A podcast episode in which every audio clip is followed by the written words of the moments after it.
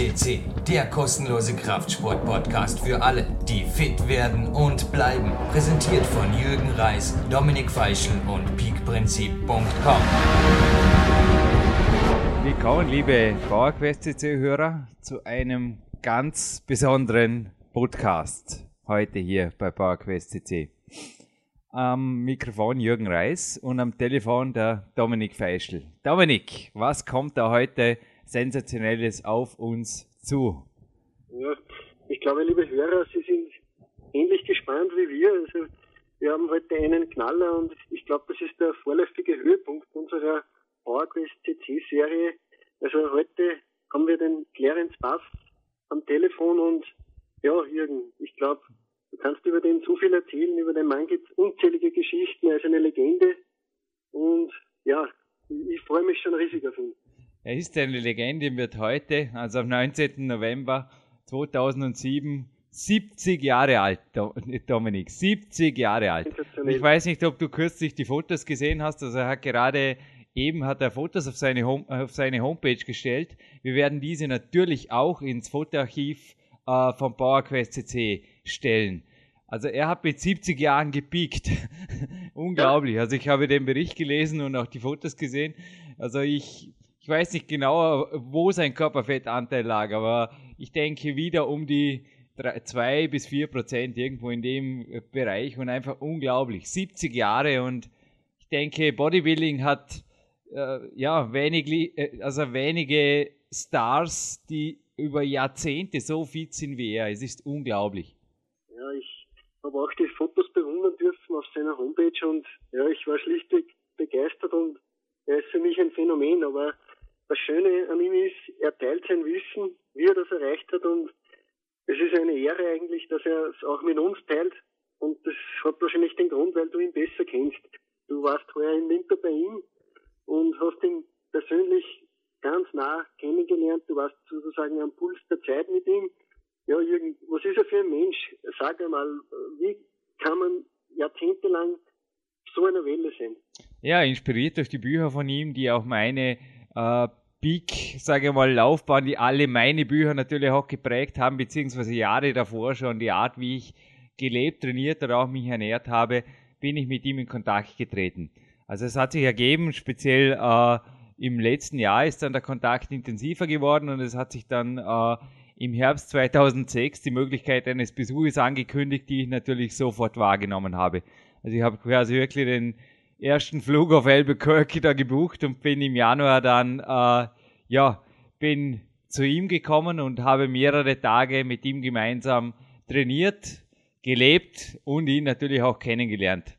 Dominik, er ist ein unvorstellbar ja, sage ich mal, inspirierender und vom Sport begeisterter Mann. Also ähm, äh, bereits am Flughafen hat mich ein Clarence Bass empfangen, der nicht nur viel jünger gewirkt hat, wie damals mit den 69, die er dort ja jetzt war und bei meinem Besuch, sondern der auch unglaubliche, eine unglaubliche Inspiration und Ausstrahlung für den Kraftsport oder für ein begeistertes, sportbegeistertes Leben einfach führt. Es war gewaltig. Also er ist, ich kann es nicht anders sagen, er ist nach wie vor ein absoluter Vollprofi. Er trainiert nach einem, ja, nach, nach wie vor nach ausgeklügelten Plänen, die er jetzt auch in seinem neuen Buch veröffentlicht. Und es ist unglaublich, wie, wie gesagt, was, was andere in diesem Alter machen, da muss ich gerne weiterreden, Dominik, du kannst das vorstellen. Also für ihn ist es eigentlich völlig selbstverständlich, dass er, also er denkt überhaupt nicht dran, irgendwo auch nur in einer Detailgeschichte nachzulassen oder irgendwo was. Im Gegenteil, er es sagt auch, er verbessert sich Jahr für Jahr und das ist unglaublich.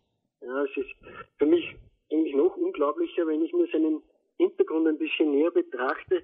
Er hat eigentlich äh, Recht studiert und war auch, glaube ich, Richter. Oder kannst du mich da aufklären, er war nicht Richter, er war Rechtsanwalt. Er war mehrere Jahrzehnte war er als Rechtsanwalt tätig und hat dann schließlich auch äh, sich ja über die Power, also das war ja auch, er, er war Powerlifter und ist dann während seiner Rechtsanwaltszeit aber Bodybuilder und äh, Autor geworden. Also man muss sich ja vorstellen, ist er genau in denselben Jahren wie der Arnold Schwarzenegger seine Höhepunkte hatte, ist auch er auf den Bodybuilding-Bühnen gestanden, hat auf dem Mr. Past 40 auch mehrere Titel, beispielsweise auch die bestdefinierte Bau, die, die bestdefinierteste Bauchmuskulatur Amerikas erreicht. Es war also, ja, hat dort wirklich unglaubliche Erfolge auch gehabt. Ist dann allerdings äh, vollberuflich auf das Autorendasein und auch auf äh, ja, seine, natürlich, wie gesagt, er ist, für mich ist er ein Profisportler, auf seinen Profisport umgestiegen.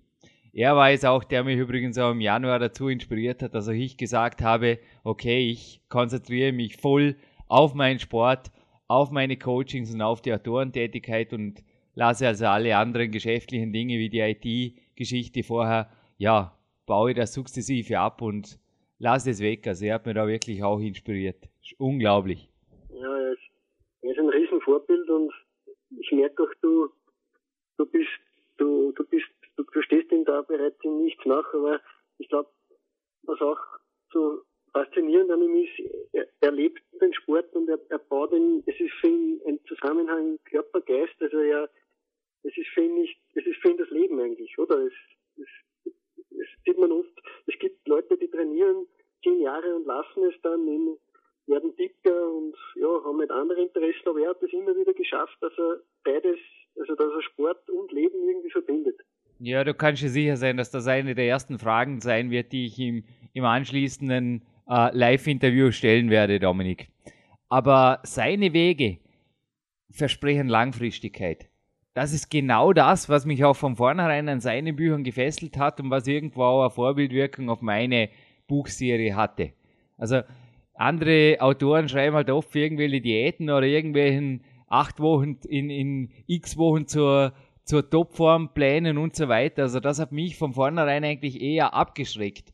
Weil ich frage mich immer, ja, was ist danach? Habe ich dann wieder eine, ja, kriege krieg ich dann das, das, speziell wenn ich jetzt am, am, auf einen definierten Körper abziele, ist dann das Körperfett danach wieder oben oder eventuell sogar noch mehr. Also mir hat das eigentlich oft eher, mich haben solche Strategien abgeschreckt.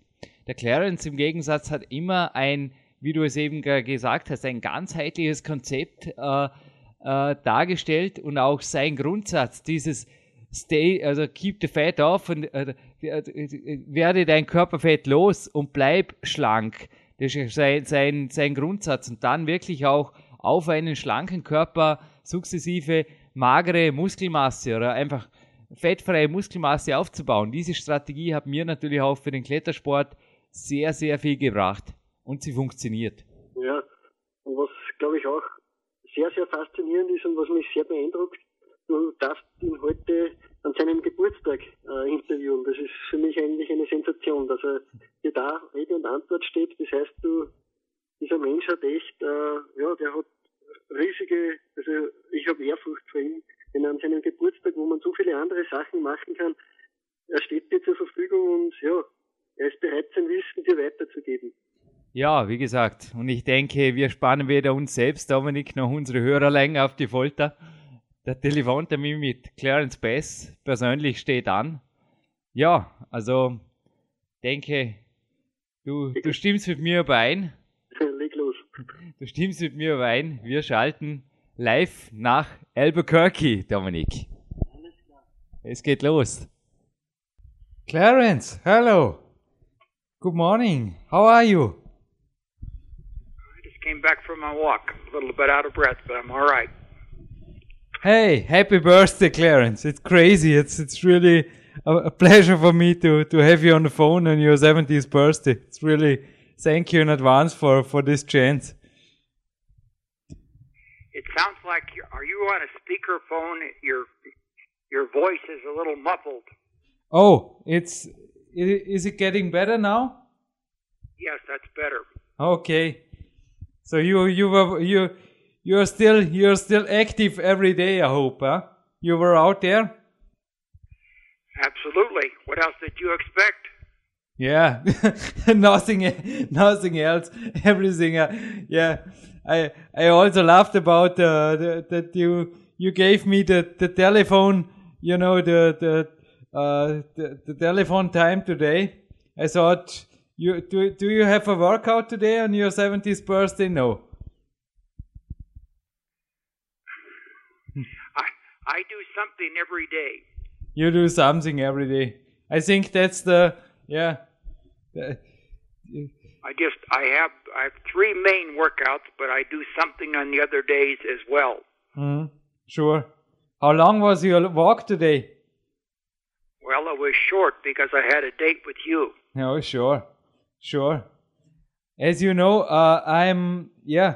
I, we started here a new project, an internet radio podcast, and can you maybe yeah? Can we maybe make a, a little interview? You know, you know, 15, 20 minutes, something like this, about your your your current uh, doing, your your workout, your lifestyle, and especially how how to get fit with yeah in, in into that great great age as you are i think that's something also the the european uh, sports or i think uh, in health interested people would would know from you i mean you're also very well known known here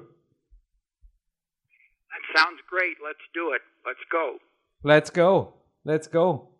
So I think, Clarence, today on your 70th birthday, if you look back uh, across the, the last centuries, what uh, was what were your secrets, the, the basics of your secrets to keep motivated, healthy, and also strong and fit? Well, my main secret is to not stop exercising. I started when I was about 13, and I've been at it now for more than 55 years. I think that makes me a little bit unusual. Most people stop in the middle of their life for several decades and then they get started again. But it gave me a humi- tremendous advantage to keep to keep going and not have a break and always look for ways to improve, which is what kept me motivated. I kept moving from one thing to another.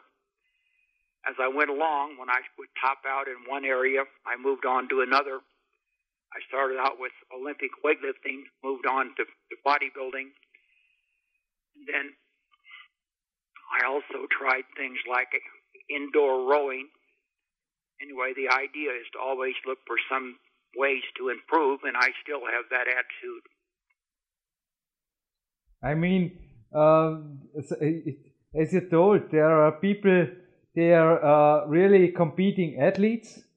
So, I mean, you you were active still. I, I just told with a friend before your call, and he said, "Hey, this uh, the friend of mine is also he was an active bodybuilder." And he said also, "Hey, Clarence Bass, he was active in the time of Arnold Schwarzenegger." And there are many, I think there were many strong and competitive guys, but they stop. And if they stop, they are no more fit. But you did the opposite. Well, I think that's right, and I think it's a mindset. I think if you decide to just try to maintain that, you're not going to do near as well as if your attitude is always looking for ways to improve. And that's what I've continued to do. I think it's that that mindset is, is just critical to the whole process. So, but in, in what exact, gi- give me an example, in what exact disciplines do you still improve now with 70 years? I mean, I think it's hard for you to, to break your record in, in uh, weightlifting, bench press, or something like this. I think, yeah, uh, where are the, the exact, gi- gi- give me some exa- examples how you still improve. I think you have to think about that on a day to day basis. And obviously, I'm not stronger now in, in Olympic lifting than I was before. So when you get to the kind of the end of your string on things like that, then you have to move on to something else. That's why I moved on to bodybuilding. I had been competing in, Olympic lifting until my mid 30s, but I saw that I probably was not going to get better. But I knew that I could improve in the bodybuilding area because I had not focused on the showy muscles that bodybuilders work on arms, chest, things like that. I had very strong and muscular legs and back traps, but the other areas I knew I could improve, and of course I did. And when I won the contests, the over 40 contests, the national contests, I really didn't have any much of any other place to go there, but I did want to continue trying to improve my physique. And I was, of course, I was motivated to do that because I had the column in Muscle and Fitness magazine, which those that remember that column will know that I had a new photo every month hmm. for 16 years. Yeah. So that motivated me to continue training, and I've continued on doing the same thing for our website. On our website, there are photographs of me from 15, and we've just recently posted a photograph at 70. So I'm motivated to be in condition to produce those new photos as time goes on. Yeah, we also here discuss your your photos, your latest photos now with 70s. They, they, they are great. So I think uh, for you, also like for me, I think public access is part of the game, isn't it? Well, it absolutely gives you an extra motivation that maybe other people who are not doing things along that line. Of course, when you at the first of this year, I told people that I was going to peak at 70. So I set myself on the line there. And of course, there was a chance that maybe I wouldn't be able to do it, but I thought that I could. And by announcing it publicly, that also gives you a little extra motivation. I'm sure you can appreciate that from the standpoint of your climbing, that people know you're going to compete and you have to try to fulfill your expectations and also their expectations, and that that is a help keeping you motivated. So it's keeping yourself in the public eye. Sure, but it's I think the strongest motivation is coming from inside. I think uh, it's also something you can uh, yeah you can tell me. It's it's. Uh, I think the, the, the inside motivation. I think that the long run, uh, in the long run, you always have to be on fire inside. What do you think? I mean, the, the fire of sports in your heart. Absolutely, that's right. That's what I was, the point that I made earlier that you can't decide, well, I'm just going to maintain, I'm going to try to hold where I am. I think that's a bad attitude. You need to try to look for ways to improve. So every time, every workout, I sit down with my training diary and I map out my, my plan for that workout and when I do that, I look at the previous workout, the workout where I did the same workout the previous week, and I look for ways where I can improve. Look for ways where I can maybe do a few more reps or a little more weight. And I can almost always find that. You don't want to think about how strong you were 30 years ago. That's not important. It's how strong you were last week. So if you focus on trying to be stronger this week in certain areas than you were last week, and you can maintain this attitude of always trying to improve. You don't have to improve across the line with every exercise you're going to do in the workout, but some of them you can almost always make progress. So by continually looking ahead from workout to workout, I think that's more important than looking ahead a year because it's like if you're trying to climb a mountain. Mm-hmm it's not very motivating. It's not a very good plan to focus on the top of the mountain because it seems like you're never getting there.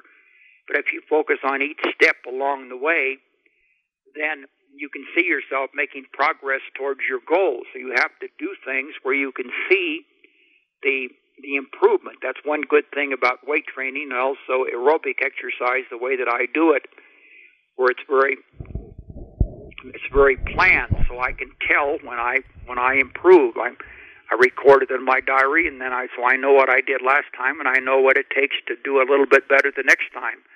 And it's continuing at it. It's going on and on and on, and I see no reason why it should stop.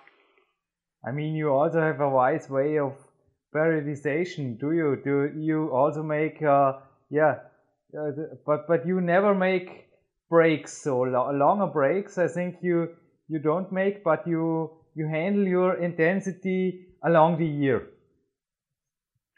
Yes. Uh, my wife Carol would tell you that uh, that I never miss a workout. I never miss a planned workout. If we're going to be traveling or something, and there's you know circumstance where I can't train, then yes, I would miss that workout, but that's not a planned workout. So I, it's, it's, it's, it's anathema to me to think about missing a workout. I just don't miss workouts. Same thing about being consistent with your eating. You have to keep your eye on the ball and what you're trying to do, and and keep that focus, and and that's what keeps you motivated by just taking one step at a time. Mm. But what what do you hand, how do you handle uh, setbacks? I mean, every every man has a yeah sometimes a, a day that's it's a bad training day. As yeah, what, what how do you handle a training day if you maybe miss a goal once once in a while? So how do you how do you uh, handle with this? The first thing is you have to be careful and realistic about setting your goals. So you pretty much know when I did the workout, say last week, if if I marked down how hard or how easy that was, and I think I can improve, I, I mark that that exercise. So I I know pretty much in advance when I can improve, and also I'm flexible. When I go into a workout, for instance, I plan out my my workout on the Airdyne stationary bicycle. That's the bicycle with the push pull arm action. And if I can see that I'm I'm not having a good day or maybe my plan was not not proper, then I will change the plan in the middle of the workout. I always try to have a positive experience when I go to the gym. Mm-hmm. You have to just you have to plan for success, as I write about in my books, and mm-hmm. And, and, and so, if you're careful and you have experience, you can plan in a way that that um, allows you to to succeed. You want you want to when you go to the gym, you want it to be a good experience, so you'll feel like doing it again. If you go to the gym and fail over and over, of course you get discouraged. You don't want to go to the gym, so that kills your motivation. You wanted to go to the gym and succeed. And of course, there's many different versions of success, but you have to be flexible in how you do it, and you have to be intelligent in setting your goals. I mean, you produ- yeah, you've written lots of books and products, products, DVDs. Uh, tell us something about your new book. It's number number nine. Number nine, yeah, and uh, yeah, what you you wrote about the experiences of the last years. I yeah, I, I remember you told me in January. My books are written at different stages in my life. The first book, Ripped, was written in my early 40s. So, of course, my perspective and my goals were different at 40 than they were at 70. I wrote another book there in my early 50s. So that was a different stage and different things to talk about. Of course, I'm learning things as I go along. I wrote another book when I was about 60. And I have three Q&A books which were question and answer from my column in Muscle and Fitness magazine. So this this book called Great Expectations: Health, Fitness, Leanness Without Suffering and it's about my perspective at 70. And I so I try not to write the same book again. All of the books are different. So my first book is still selling well. People think that you know if you write a book that you're that it eclipses or makes out of date your previous books, but that's not the way my books are.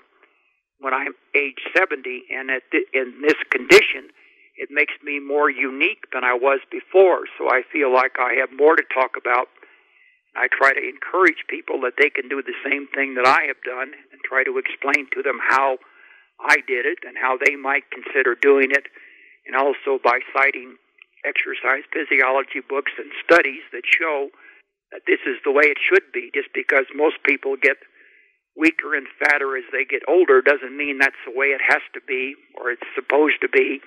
I think it's more supposed to be the way that I've done. That's what nature intends.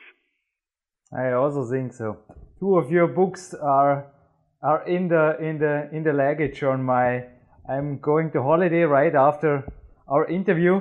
Two of the books are on the way, and I think the one, the ripped, that's in in in the in my bag. I have read this book about three or four times, and I will read it again next week. It's really, I know you are unique, but your books are also unique. It's yeah, just. I, I think I think a lot of people have that same experience because they're at a different stage in their life when they read the book. So the book may mean some one thing to them when they read it at one time, and then they read it again several years down their line. It means something else to them things jump out that maybe didn't jump out before just because they're at a certain stage and they're ready to do things that maybe they weren't ready to do before. So I, I can I think a lot of people feel the same way that, that you do, not only about my books, but about many books that read, reading the book again at a different stage is a good idea.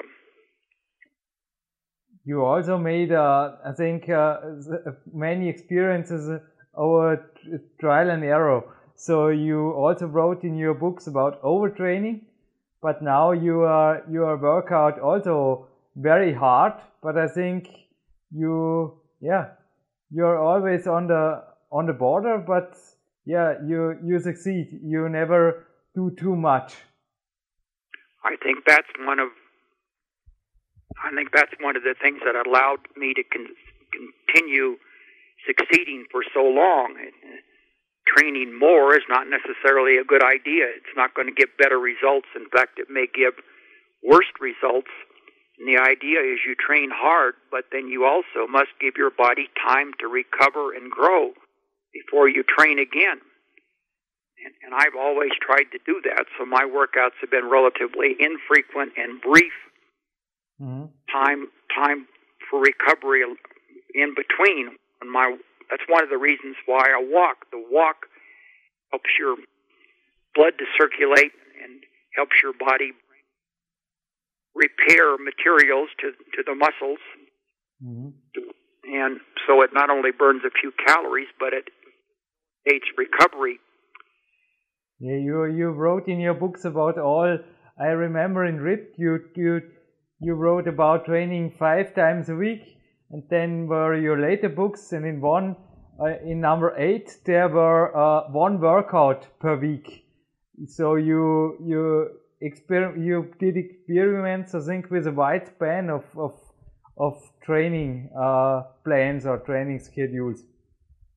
Yes, my, my workouts have tended to become harder and less frequent, which is the opposite of what I think most people my age would be inclined to do. They'd be inclined to do lighter but more frequent. And I think that's that's not a good idea, even though it may work for some people. There are many different ways that work, but my plan has been to work harder but less frequently, and also to be in ripped. My aerobic workout was one 25 mile bike ride a week, so it just one aerobic workout and it was more weight training. My more recent workouts have been more an equal balance, strength training and endurance training. So I now one and a half strength training workouts a week and one and a half aerobic workouts a week. Mm-hmm. What do you think about? Uh, I'm yeah, I'm coming to the to the last questions. Don't worry. Uh, what do you think about your your diet and your uh, nutrition and also the supplements you take? I mean, I I was your guest in January and you yeah you also wrote in your book you usually eat the same things uh, at the same time. And many people i think here in europe are a little bit confused about that because it's don't know eating the same thing always i think they they, they think hey he can't clarence can't enjoy his meal. But i can tell the opposite. You enjoy every meal do you? Absolutely. That's one of that's one of the secrets i think of continuing to eat healthy you have to eat healthy but also you have to eat meals that you enjoy and i never starve myself i make it a point to never leave the table feeling feeling hungry or feeling dissatisfied. And that's one of the mistakes that people make, particularly if they're trying to get leaner, that they think they have to starve themselves. So it, they become very uncomfortable and they may lose weight and they may get leaner But when they get there, then they go off the diet and they binge and they gain all the fat back, probably more fat than they had before. And my idea about eating, I call it uniform eating. And what I focus on is eating whole natural foods, foods that have all of the fiber and the bulk left in them so they fill you up without giving you too many calories. So you're full and satisfied, but you still are controlling your calories. And by but I don't ever count my calories. And one of the things that I do is I eat, as you say, basically the same thing from day to day. So I don't have to count calories. I monitor my body fat and my weight, so I know if my weight is going up or down. So if I have to adjust my food intake, that cues me whether to do it or not but that doesn't mean that I always eat the same thing. If I if I get tired of eating something, then you can find something else that you would enjoy and you can change. So you can change as you go along. The key is to eat whole natural foods, a balanced diet, but things that you enjoy. And I do not rely on supplements. I think there's too much thinking that that the secret is found in some bottle someplace, and, and that's not true in my experience. It's more important, and you'll get good results by eating a good, healthy, balanced diet. The only supplement that I do use is creatine. And I think that is helpful. It does make your workouts go better. It makes you a little bit stronger, particularly if you're not a big meat eater. And as you know from your visit with us, that we do eat a lot of fish, but we don't eat, eat very much beef or yeah. almost rarely eat beef. Yeah, I know. I'm just I'm just also asking because you know, especially young athletes, they often uh, smile a little bit. I also have the same opinion as you. I also think it's the only way to build lean muscle is to get lean and stay lean. But you know, the muscle magazines they often write the absolutely opposite. They say hey you have to make mass fasts with you know with all those weight gainers and protein shakes and all those stuff. And then they, they really gain but in my eyes or it is the, the, they, they gain fat or lots of fat with a little bit of muscle maybe. And then yeah they, they often have really problem to get rid of it. How do you think about uh, gaining real muscle? I mean yeah gaining muscle not fat i think what you said is exactly right I think this idea of bulking up and then cutting down every year is a bad idea, both for your body and also for your mind. It's like I said before, when they decide to reduce down, then they have to restrict their their their their food intake to the point where they're feeling hungry and dissatisfied and tired. So it's just physiological reality that when they after the contest they're going to eat they're going to overeat and they're going to get fat they're going to overshoot. So they're going to add add fat then they have to do it again. Going up and down as the years go on is a bad idea. Just jerking yourself around in a way that is not productive. It's better like you say to stay on an even keel keep your body fat down and do it like I said, where you, you're always eating enough to keep yourself full and satisfied. So after you, like when I, after my photos at age 70, I didn't feel any need to go out and, and pig out, so to speak, because I, I'm already satisfied. I don't need to, to eat more. I'm already eating enough to keep myself full and satisfied. Of course, I know when you were here that you eat a lot, but you, but you're extremely lean, and you and you're also disciplined that you continue to eat in a healthy way, but you don't starve yourself. You're not hungry. You feel good and energetic, and that's the best way to do it if you want to keep doing it. Particularly, do it for a lifetime, like like I have done, and and like I think that that you're planning to do, and you have done so far. So this going up and down is a bad idea. It's stupid. Yeah, no, I was just, am I? I mean, now you're. Well, at... should take that back. I, I don't like to criticize people. Of course, that may work for some people, but I think they should also consider the alternative. So withdraw my stupid comment.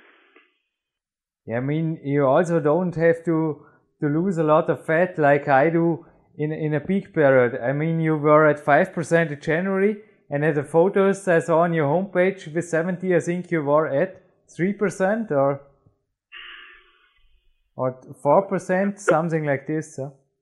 I was a little bit leaner, all right, but but not a whole lot. Yeah, yeah, yeah. I That's, have a lot of fat to lose. Yeah, I mean January five. I mean from from five to three percent. It's it's not so a big problem is to get from I don't know ten percent to to three percent. You also uh, you have written about it in in in yeah in in Ripped. I I say uh, I, I know the the mistakes you you made there and you, you, wrote about it. I think it's, yeah, it's, it's much easier to keep lean all over the year. Absolutely. exactly right. You got it. Clarence, you got it too. Yeah, I don't know. I, I don't know how may, how, how to, to, to thank you for this interview special on your, on your birthday. Hope you make yeah, happy birthday again, Clarence. Hope you make a great uh, a great day today as you like it. Well, thank you very much. We're going to have the new book. We will have it in stock early in December. We'll be sending you a copy. There are two wonderful photos of you in the book, so we appreciate you calling us and cool. staying in contact. It's been wonderful getting to know you and um, people in Europe should know that you're a tremendous guy. You're one of the most disciplined guys that have ever visited with us, and we admire you very much. Ja, Dominik, also ich denke, wir haben äh, unseren Hörern nicht zu viel versprochen, oder was meinst du zu diesem Interview? Unglaublich. Ja, mir bleibt eigentlich die Luft weg. Also es war eigentlich genau das, was ich erwartet habe, aber es hat mich dann trotzdem noch mehr überrascht, wie dieser Mensch eigentlich in diesem hohen Alter, man muss es fast schon sagen, andere sind mit 70 Jahren schon mit ganz anderen Dingen beschäftigt, aber was der noch auf Lager hat, also da kann jung und alt lernen. Du sagst es, also ich war selber jetzt bei, ich glaube, man hat es eh meiner Stimme gehört, ich habe teilweise fast mein Englisch verlernt. Also mir, mir, ja, mir ist wirklich, ich war selten bei einem Telefonat so nervös wie soeben. Also ich habe mir wirklich, ich habe Mühe gehabt, meinen Wortschatz irgendwo äh, präsent zu haben. Und ja, also, aber ich denke, die, die, das, die Antworten vom Clarence waren einfach entsprechend auch begeisternd, solide und man hat einfach auch gemerkt, da steht ein Mann dahinter, der seit Jahrzehnten auch hinter seinen Aussagen steht. Also es hat mir so eine Kraft jetzt gerade wieder selbst gegeben. Also ich denke, ja, die Trainingsmotivation für die nächsten Wochen ist einmal bei dir bei mir gesichert. Oder wie geht's dir? Ja, mir auch. Also was für mich auch irgendwie das, das, das Schöne an ihm ist, er, er präsentiert nicht irgendein Wunderrezept, wie es so manche Magazine oder Videos oder sonstige Leute machen, sondern sein Konzept ist grundsolide an der Basis, aber so erfolgreich wie sonst fast nicht. Also alleine die Tatsache, wie er gesagt hat, er kommt gerade vom Spaziergang, das bestätigt mich eigentlich auch in meiner Tätigkeit. Ich, ich liebe Spaziergänge. Ich, du bist genau derselbe Typ, du magst das auch und ja, es sind ganz einfache Mittel, die er verwendet, aber enorm erfolgreich. Und irgendwie gefällt mir das, wenn einer einfache Mittel für den Erfolg nimmt. Ja, eins kannst du dir sicher sein, dass ich auch heute nach dieser ja, Nerven-Action, ja, es war wirklich jetzt für mich, war ordentlich auch Adrenalin dabei, sein, einfach mit ihm sprechen zu dürfen, dass ich da sicher auch einen Spaziergang mache. Schließlich war es er, äh, der mich auf die Spaziergang-Idee überhaupt gebracht hat. Das war wirklich äh, in seinem ersten Buch habe ich davon gelesen und einfach gedacht, hey, ist eigentlich auch eine Idee, ja, statt im Auto äh, den Rucksack zum Einkaufen zu nehmen und seitdem mache ich das. Also er hat mich auch mit diesem Virus infiziert. Aber irgendwo auch, wie, wie du gesagt hast, die, die einfachen, aber einfach klaren Arbeitsrezepte, die kommen von ihm und die funktionieren. Und darum habe ich vorher gesagt, die Trainingsmotivation ist gesichert, weil er hat, glaube ich, klar unterstrichen in seinem Interview, Training geht über alles. Richtiges Training geht über alles. Ja, und vor allem auch diese Ehrlichkeit. Er sagt doch selber, er hat Fehler gemacht, er hat dazugelernt, er hat von Buch zu Buch immer wieder was verbessert. Dieser Ansatz gefällt mir auch sehr gut. Also immer, man kann immer etwas verbessern. Es gibt nie das perfekte System, aber man sollte immer bestrebt sein, dass man nach vorne arbeitet und nicht nach hinten, und, aber man soll die Fehler dazu hernehmen, dass man daraus lernt. Und ja, das ist eine weitere Konklusion, die ich heute mitgenommen habe. Die, die beeindruckt mich einfach. Ich selbst kann auf jeden Fall sein neues Buch kaum erwarten. Ich weiß, was er da im Winter auch, also im Januar quasi, äh, wie er dort schon daran gearbeitet hat. Es war. Dazu drinnen, das ist äh, eigentlich die Sensation am Schluss gewesen. Er hat gesagt, auch du wirst dort drinnen zu finden sein. Das ist eine Riesenehre.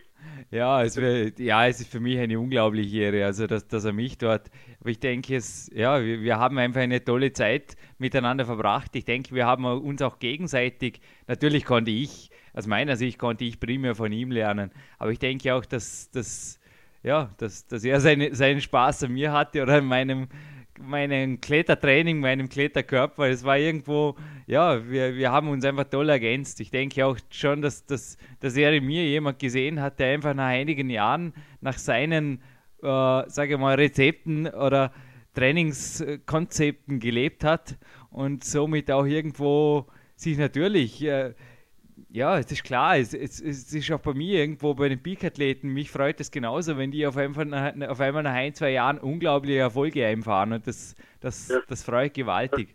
Ja, und das ist auch das Schöne, äh, er ist ein Mensch, der, der nicht von sich selbst sagt, ich bin perfekt und was andere machen, interessiert mich nicht.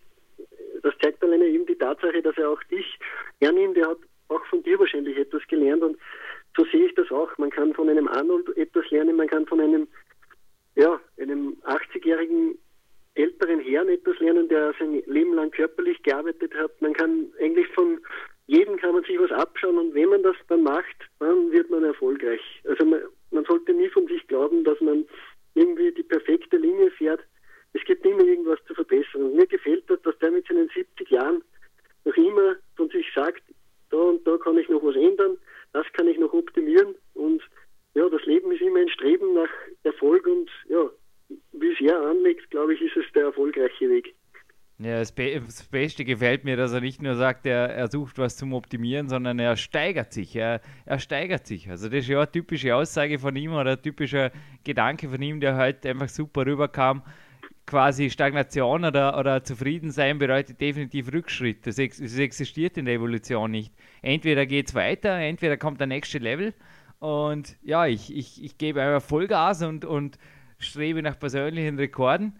Oder ja, oder nicht. Es gibt kein Oder. Weder für uns, noch für Clarence, noch für unsere Hörer. Also schau, meine, äh, ja, die Kern, der Kern seiner äh, Passion, die jetzt wirklich rüberkommen ist, ist genau das. Also im Leben geht es einfach weiter und es, ja, wer wer der Statistik glaubt, wird halt irgendwann, sagen wir mal, mit der Statistik enden mit 70 Jahren und wer dagegen ankämpft, sage ich fast schon, den guten Kampf kämpft und den merkt man ja oben Clarence, der wird mit 70 halt mal so sein und für mich ist der Clarence ein absolutes Langzeitvorbild. Ich kann es nicht anders ausdrücken. Also sowohl sportlich als auch menschlich, als auch beruflich ist er für, für mich jemand, der mir einen Lebensweg gezeigt hat, also wirklich auch live in Albuquerque, der für mich einfach ein absolut lebenswertes Leben darstellt. Also wenn ich mit 70 mal ein Profi bin und wieder Clarence lebe, dann muss ich einfach aus jetziger Sicht sagen, habe ich alles erreicht.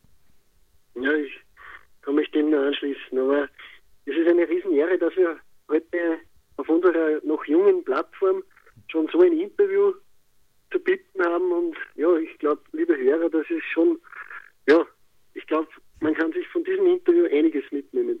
Ich würde auch allen Hörern genau das empfehlen, was ich heute auch noch mache, sich das Interview auf jeden Fall noch ein zweites Mal anzuhören. Also ich denke wirklich eine Perle des Kraftsports. Clarence Bass stand meines Wissens das erste Mal im deutschsprachigen Raum für ein Interview zur Verfügung. Und es ist, wie gesagt, eine unheimliche Ehre für uns, ja. dieses jetzt auf PowerQuest CC allen Hörern, äh, allen Kraftsportinteressierten zur Verfügung stellen zu dürfen. Also, ja, es ist, ich, ich habe ja. länger recherchiert in dieser Sache und ich habe feststellen dürfen, es dürfte das erste Audio-Interview im Internet überhaupt gewesen sein mit dieser Koryphäe. Also das ist schon eine mittelgroße Sensation, möchte ich sagen. Okay. Ja, also unglaublich. Alles klar. Ja, also wie gesagt, diese Perle steht ab sofort zur Verfügung hier auf PowerQuest CC und ich wünsche allen Hörern oder wir wünschen allen Hörern viel Spaß damit und Saugt auf die Energie vom Clarence.